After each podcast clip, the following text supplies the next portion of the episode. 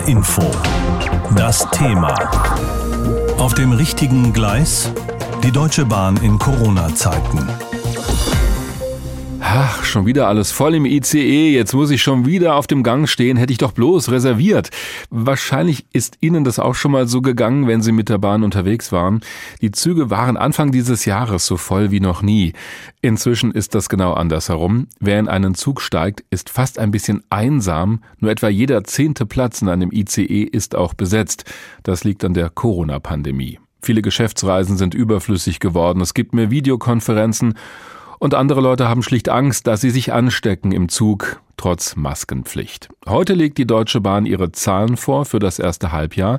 Unser Mann für die Bahn in HR Info ist Carsten Jens. Er hat schon vorab einiges erfahren, was da heute wohl verkündet wird. Wir haben darüber vor der Sendung gesprochen. Bei so einer Bilanz werden ja normalerweise viele Zahlen präsentiert. Wie sehen die denn wohl aus? Die Zahlen schwanken zwischen deprimierend und desaströs nach allem, was man bisher weiß. Also ein ganz düsteres Bild bei der Deutschen Bahn. Äh, ein Gesamtverlust fürs erste Halbjahr steht äh, zu Buche von knapp vier Milliarden Euro. Fürs Gesamtjahr werden fünf Milliarden Miese erwartet, also fünf Milliarden Euro Verlust. Im Umsatz ist man kaum besser, minus drei Milliarden bei noch knapp 20 Milliarden. Und nach oben zeigt eigentlich nur der Schuldenpegel. Da stehen jetzt 27,5 Milliarden zu Buche. Vor einem Jahr waren es noch gut 20 Milliarden. Man muss also sagen, die Deutsche Bahn ist finanziell in eine unglaubliche Schieflage geraten. Bei einer privaten Firma wäre da wahrscheinlich schon der Kuckuckskleber unterwegs. Hätte der Vorstand der Bahn denn irgendetwas unternehmen können, damit das nicht ganz so heftig wird? Ja, vielleicht hätte man einige Züge weniger fahren lassen können jetzt in der Corona-Zeit.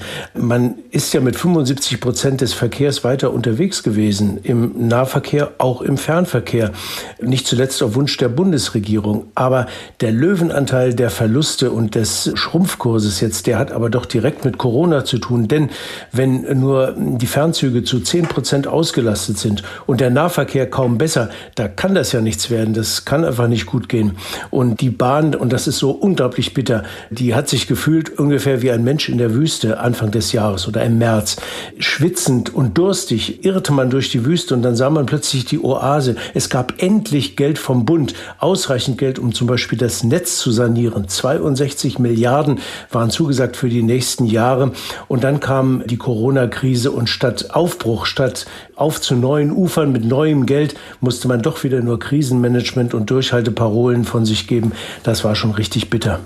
Die Bahn ist ein großes Unternehmen. Sind denn jetzt alle Bereiche gleichermaßen betroffen? Also geht das wirklich querbeet?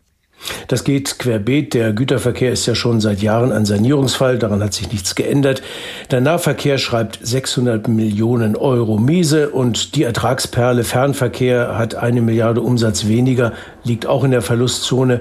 Und die europäische Nahverkehrstochter Arriva, die zeigt eine Schlagseite, von der man vor kurzem noch gar nicht hätte rechnen können. Sie trägt erheblich zum Verlust bei.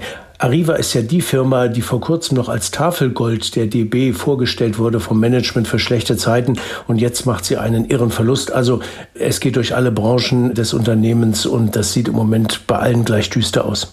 Nun gab es schon vor der Corona-Pandemie eine Menge Vorwürfe gegenüber der Bahn, vor allem auch gegen die Manager und gegen Richard Lutz, den Vorstandsvorsitzenden. Hörst du davon noch irgendetwas? Das ist weitgehend verstummt, denn von Qualitätsmängeln und so weiter ist nur noch vereinzelt die Rede. Klar, wenn kaum noch Leute mitfahren, dann fahren die Züge pünktlicher, weil sie beim Ein- und Aussteigen nicht aufgehalten werden. Wenn das Bistro gleich ganz zu ist, wie in den letzten ersten Monaten der Corona-Zeit, dann geht auch nichts kaputt. Der Bahn wäre es natürlich umgekehrt lieber gewesen, mehr Leute und vielleicht ein paar Mängel, aber sowas andersrum. Nur dafür konnte das Management jetzt nichts. Stühle wackeln im Moment nicht. Da hätte der Bund äh, eine weitere Baustelle, die er im Moment nicht bearbeiten will, ein neues Bahnmanagement. Das sieht nicht so aus. Es kann natürlich sein, dass die Bahnmanager selber sagen, das ist jetzt so deprimierend, da habe ich von mir aus keine Lust mehr drauf und schmeiße hin, aber auch dafür gibt es zurzeit keine Zeichen. Das klingt alles ziemlich düster. Die Deutsche Bahn wollte ja aber eine Menge erreichen eigentlich. Stichwort Verkehrswende. Also wieder mehr Leute sollten vom Auto in die Bahn umsteigen oder lieber anstelle des Flugzeugs mal die Bahn nehmen. Dafür sollte auch das entsprechende Geld locker gemacht werden. Seitdem ist aber viel passiert, was die Bahn auch Geld gekostet hat. Wird das jetzt alles über den Haufen geworfen? 13 Milliarden Euro Schaden soll Corona auf drei Jahre jetzt verursachen. Und die Einschätzung zurzeit lautet, nicht nur die Deutsche Bahn, die ganze Verkehrswende wurde ausgebremst durch die Krise. Und die Bahn war ja großer Teil davon, sollte die Verkehrswende maßgeblich mittragen. Nun entdecken manche das Auto wieder kaum glaublich vor kurzem. Ich habe äh, im Bekanntenkreis jemanden, der hatte nie ein Auto, möchte sich aber nicht in eine Straßenbahn oder den Vorortzug zurzeit setzen, hatte also ein Auto gekauft. Hm. Die, die Bahn wollte den äh, Marktanteil im Güterverkehr steigern. Sie wollte die Zahl der Reisenden im Fernverkehr knapp verdoppeln, Engpässe beseitigen, einen Deutschlandtakt einführen, jede halbe Stunde eine Fernverbindung quer durchs ganze Land. Jetzt äh, geht hinter den Kulissen die bange Frage um, Brauchen wir das überhaupt noch, wenn weniger Leute fahren als Pendler wegen des Homeoffices, weniger Geschäftsreisende unterwegs sind, da weniger Konferenzen womöglich langfristig angesetzt werden? Also viele Fragezeichen und die Bahn wird Augen zu und durch machen. Es bleibt bei den Investitionen. Da wird heute nicht viel anderes verkündet. Was soll sie auch anderes machen? Beten, hoffen, äh, Trübsal blasen. Man will auf Kurs bleiben, auf bessere Zeiten hoffen. Lufthansa und Flughafen machen es ja ganz ähnlich. Und ich denke, das ist dann immer noch die bessere Alternative. Diesen Spruch Thank you for traveling with Deutsche Bahn, der kommt ja normalerweise immer aus dem Lautsprecher im Zug. Das könnten die Zugbegleiter jetzt aber auch jedem Einzelnen an Bord persönlich sagen, denn es fahren sehr wenige Leute überhaupt noch mit. Dazu gelten umfangreiche Vorschriften für die Hygiene. Wie sich das im echten Leben anfühlt, darüber habe ich mit unserem Reporter Raphael Stübig gesprochen. Der ist gestern übrigens privat lange mit der Bahn gefahren, von Darmstadt nach Salzburg. Da musste er auch ein paar Mal umsteigen. Es ging los über Aschaffenburg mit der Regionalbahn, dann weiter mit dem ICE nach München und dann noch mit einem Eurocity bis nach Salzburg. Raphael, im Zug ist es ja schwierig, manchmal den Mindestabstand einzuhalten gegenüber den anderen Leuten. Wie hast du denn persönlich diese Reise erlebt?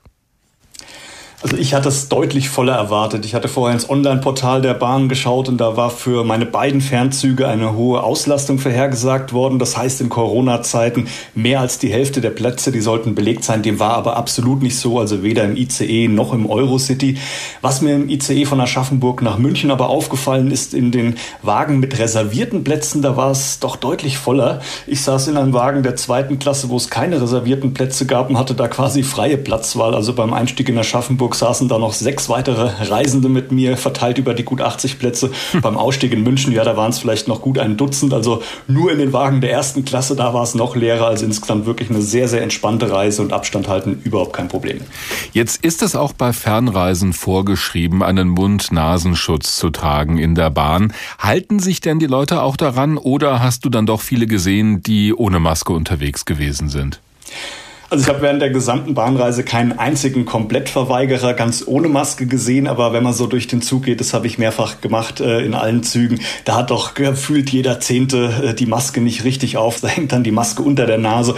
Oder aber ich hatte ein Pärchen in meinem Wagenabteil beobachten können, ein paar Reihen weiter, die haben quasi die ganze Fahrt bis nach München ständig was gegessen und getrunken. Da lag dann auch der Mund-Nasenschutz dann die meiste Zeit vor ihnen auf dem Tisch. Und ich hatte vor der Fahrt auch schon mit anderen Bahnreisenden und Pendlern gesprochen und viele Viele ärgern sich da auch darüber, wenn da der Sitznachbar die Schutzmaske nicht richtig trägt. Ja, natürlich, weil sie ignorant sind ohne Ende. Das ist halt dieser Egoismus. Mir kann nichts passieren. Falscher Egoismus, weil es ist ja erwiesen, dass es jeden treffen kann. Den einen schwer, den anderen weniger schwer. Also gerade im Bahnhof ist es mir aufgefallen, echt manche überhaupt nicht dabei. Vor allen Dingen die Männer gerne unter der Nase. Entschuldigung, wenn ich das mal so sagen muss. Natürlich gibt es das ab und zu, dass die Nase rausguckt, aber größtenteils kein Problem. Man setzt sich dann einfach weg. Ja, wegsetzen, das wäre natürlich dann die einfachste Lösung, weil auf die Zugbegleiter muss man nicht bauen. Die sind zwar dazu angehalten, auf die Maskenpflicht hinzuweisen. Es gibt auch immer wieder Durchsagen in den Zügen, aber ansonsten will die Bahn nicht mit den Fahrgästen auf Konfrontationskurs gehen. Und sollte es dennoch dazu Konflikten mit Reisen kommen, dann sagt die Bahn, dann wird eben die Polizei eingeschaltet und die holt dann Maskenmuffel oder Komplettverweigerer dann am nächsten halt eben aus dem Zug. Die Bahn hat ja auch ein Konzept erarbeitet, wie sie mit der Corona-Pandemie umgeht. Dazu gehört dann unter anderem, dass die Züge häufiger gereinigt und auch besser gelüftet werden. Wie hast du das erlebt? Ja, ähm, kann ich absolut bestätigen. Also die Lüftung und die Klimaanlagen, die liefen heute auf Hochtouren, 28 Grad Außentemperatur. Im Zug drin waren es gefühlt gerade mal 18, fast schon zu kühl. Man hat auch die ganze Zeit lautes Lüftungsgebläse deutlich in den Ohren, fast schon nervig. Auf die Toiletten habe ich auch mal geschaut, auf mehrere. Da waren überall Desinfektionsspender vorhanden. Personal, das jetzt während der Fahrt so Armlehnen oder andere Flächen zwischendurch reinig desinfiziert, habe ich persönlich jetzt nicht gesehen. Dafür aber andere Reisende, mit denen ich vorher gesprochen habe. Gut sauber sind sie im größten Teil, die Bahn, ja. Ob ja da mit Desinfektionsmittel oder so gearbeitet wird, das kann ich auch nicht sagen, das weiß ich nicht. Ja, gerade uns ist einer begegnet, der die, die Treppenaufgänge, die Handläufe da desinfiziert hat und so. Ne, also, nee, es sieht schon in Ordnung aus. Und die Abstände werden eingehalten und äh, Personen werden gleichmäßig verteilt eigentlich. Ja, auch mein Fazit fällt unterm Strich positiv aus. Also Bahnreisen in Corona-Zeiten ist aus meiner Sicht wieder gut machbar, ohne dass man sich da einem erhöhten Ansteckungsrisiko aussetzt, so mein Eindruck. Einziges Manko für mich, es fallen noch immer sehr viele Züge aus, also teils auch recht kurzfristig. Auch meine ursprünglich gebuchte Rückfahrt, die wurde gestrichen. Das heißt für mich jetzt äh, auf der Rückfahrt einmal mehr umsteigen und eine Stunde längere Fahrzeit. Aber ja, ich denke, in Reisen in Corona-Zeiten, da sollte man einfach flexibel bleiben, muss man in Kauf nehmen. Es macht irgendwie keinen Spaß, als Unternehmen ausgerechnet jetzt eine Bilanz vorzulegen, es sei denn, es geht um Programme für Videokonferenzen oder um die Ausstattung für das sogenannte Homeoffice. Das brauchen irgendwie alle. Die meisten anderen Firmen aber leiden unter der Corona-Pandemie. So auch die Deutsche Bahn. Das Virus mit den sechs Buchstaben reist halt auch gerne. Viele Leute haben Angst, sich anzustecken und deshalb fahren viel weniger mit dem Zug. In den Fernzügen etwa sind manchmal nur zehn Prozent der Plätze gebucht, der Rest bleibt dann leer. Wie heftig das die Bahn trifft, wird sie heute verkünden auf ihrer Halbjahresbilanz-Pressekonferenz. Dabei hat sich das vor kurzem noch ganz anders angehört. Anfang des Jahres klang es noch so hoffnungsvoll. Wir schreiben in diesen Räumlichkeiten wieder einmal Eisenbahngeschichte, sagte Verkehrsminister Scheuer im Januar bei der Unterzeichnung einer Zehn-Jahres-Vereinbarung mit der Deutschen Bahn über 86 Milliarden Euro für neue Schienen, neue Weichen, Erneuerung von Brücken und Stellwerken. Die 20er Jahre stehen unter dem Motto Machen, Jetzt, es wird das Jahrzehnt der Schiene. Und dann kam die Pandemie. Die Investitionsprogramme laufen zwar weiter, aber die Umsatzzahlen sind eingebrochen. Die Bahn, die bis 2030 ihre Fahrgastzahlen verdoppeln will, rechnet nun bis 2024 mit 11, vielleicht sogar 13 Milliarden Euro Verlust durch die Pandemie. Die Bundesregierung macht deshalb ihre Geldschatulle noch einmal weit auf. Um 5 Milliarden Euro erhöht der Bund seine Eigenkapitalbeteiligung, um dem Staatskonzern aus der Klemme zu helfen. Geld, das nach Ansicht von Dirk Pflege, Geschäftsführer des gemeinnützigen Verbandes Allianz pro Schiene, gut angelegt ist. Während der Hochzeit der Corona-Krise sind die Züge alle weitergefahren, viele mehr oder weniger ohne Fahrgäste. Und das war auch der Wunsch der Politik und es war auch volkswirtschaftlich der richtige Schritt, die Züge äh, weiterfahren zu lassen, damit eben die systemrelevanten Berufe alle zur Arbeit kommen. Und insofern ist es auch nur richtig, wenn jetzt im Nachhinein Corona-bedingte Schäden ausgeglichen werden von der öffentlichen Hand. Kritik kam hingegen schon im Frühsommer vom Bundesrechnungshof. Der befürchtete, dass mit dem Kapital vom Bund Fehlinvestitionen der Vergangenheit finanziert werden. Auch die Opposition ist nicht zufrieden. Die Linkspartei findet staatliche Hilfen zwar richtig, aber nur für den Bahnverkehr und nicht um etwa Arriva, der Auslandstochter der Bahn oder dem bahneigenen Logistikunternehmen Schenker zu helfen. Diese Unternehmen hätten längst abgestoßen werden müssen und es ist überhaupt nicht einzusehen, dass jetzt Steuermittel dafür eingesetzt werden. Sagte die bahnpolitische Sprecherin der Linkspartei Sabine Leidig noch vor der parlamentarischen Sommerpause. Auch über die Pandemie hinaus dürfte die hochverschuldete Bahn auf die Hilfe der Politik angewiesen bleiben. Derzeit kann niemand garantieren, dass die Fahrgastzahlen wieder auf das Niveau aus der Zeit vor der Krise steigen. Und auch bei den dringend notwendigen Investitionen sei noch Luft nach oben, sagt Allianz Pro Schiene Geschäftsführer Pflege. Die Investitionsmittel, die bislang in den Haushalt eingestellt sind, decken nicht all die Regierungsversprechen ab. Der Deutschlandtakt ist ja nun die Chiffre geworden für die Verdopplung der Fahrgastzahlen bis 2030. Dafür sind aber weitere Infrastrukturinvestitionen notwendig und da ist noch äh, großer Handlungsbedarf weiterhin. Das Jahrzehnt der Schiene kommt also nicht nur Corona-bedingt deutlich langsamer in die Spur als von Verkehrsminister Scheuer angekündigt. Die Deutsche Bahn legt heute ihre neuen Zahlen vor bei der Halbjahresbilanz. Eine Vorschau war das von unserer Hauptstadtkorrespondentin Ruth Kirchner. Die Bahn ist pünktlich wie lange nicht. Das war vor ein paar Tagen in den Zeitungen zu lesen. Corona und die leeren Waggons machen es möglich. Eine pünktliche Bahn, eigentlich sollte das ja eine Selbstverständlichkeit sein, aber wer regelmäßig Zug fährt, der weiß auch, so ganz nach Fahrplan läuft das oft nicht. Heute legt die Bahn ihre Zahlen für das erste halbe Jahr vor und schon jetzt ist durchgesickert, die Bilanz wird ziemlich verheerend. Arno Luig ist Journalist und Autor. Er hat das Buch geschrieben Schaden in der Oberleitung, das geplante Desaster der Deutschen Bahn. Und mit ihm habe ich kurz vor der Sendung gesprochen und habe ihn gefragt, eigentlich wollte die Bahn ja Gewinn machen. Jetzt wird es wohl ein dicker Verlust, angeblich 1,2 Milliarden Euro. Woran liegt es? Wie viel ist da Corona geschuldet?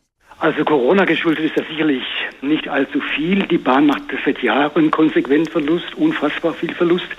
Und derzeit ist in den Miesen mit fast 35 Milliarden Euro eigentlich ein untragbarer Zustand. Wenn man sich erinnert, die Deutsche Bundesbahn, die Deutsche Reichsbahn, die wurden zur Deutschen Bahn AG privatisiert, zu einer Aktiengesellschaft umgemodelt mit dem Versprechen, jetzt wird alles gut, wir werden pünktlicher, wir werden Profit einfahren, es wird ganz großartig, ein neues Bahnzeitalter wird entstehen. Was ist herausgekommen? Das totale, aber wirklich das totale Gegenteil. Die Deutsche Bundesbahn, die wurde entschuldet 1994, bevor sie umgewandelt wurde in die AG. Die hatte 35 Milliarden D-Mark Schulden und damals hieß es ein untragbarer Zustand. Allerdings hat sich dieser Schuldenstand damals von 49 bis 94 angehäuft unter ganz besonderen Bedingungen. Und heute haben wir im Grunde 70 Milliarden D-Mark Schulden, 35 Milliarden Euro in einem viel kürzeren Zeitraum angehäuft.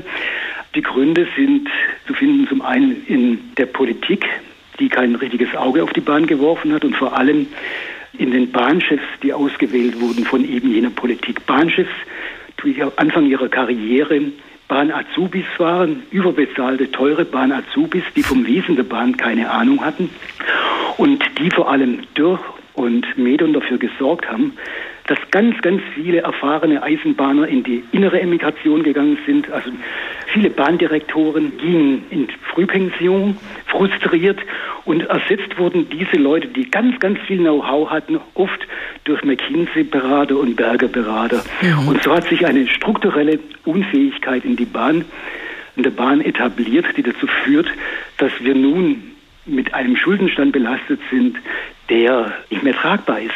Also ganz alte Probleme, aber dennoch durch Corona ist ja das Passagieraufkommen teilweise um 90 Prozent weggebrochen. Mhm. Der Einfluss dieser Pandemie ist ja doch erheblich, oder? Ja, klar ist der Einfluss erheblich, aber die Bahn ruft nach Geld, mal weil ein Unwetter war, mal weil die Brücken zu alt sind. Die Bahn versteht es immer, Gründe zu finden, damit sie mehr Geld bekommt. Sie ist da wirklich richtig, richtig gut in der Fähigkeit, jetzt sage ich es mal salopp, Staatsgnäde abzuzocken. Für selbstgemachte, verursachte Fehler.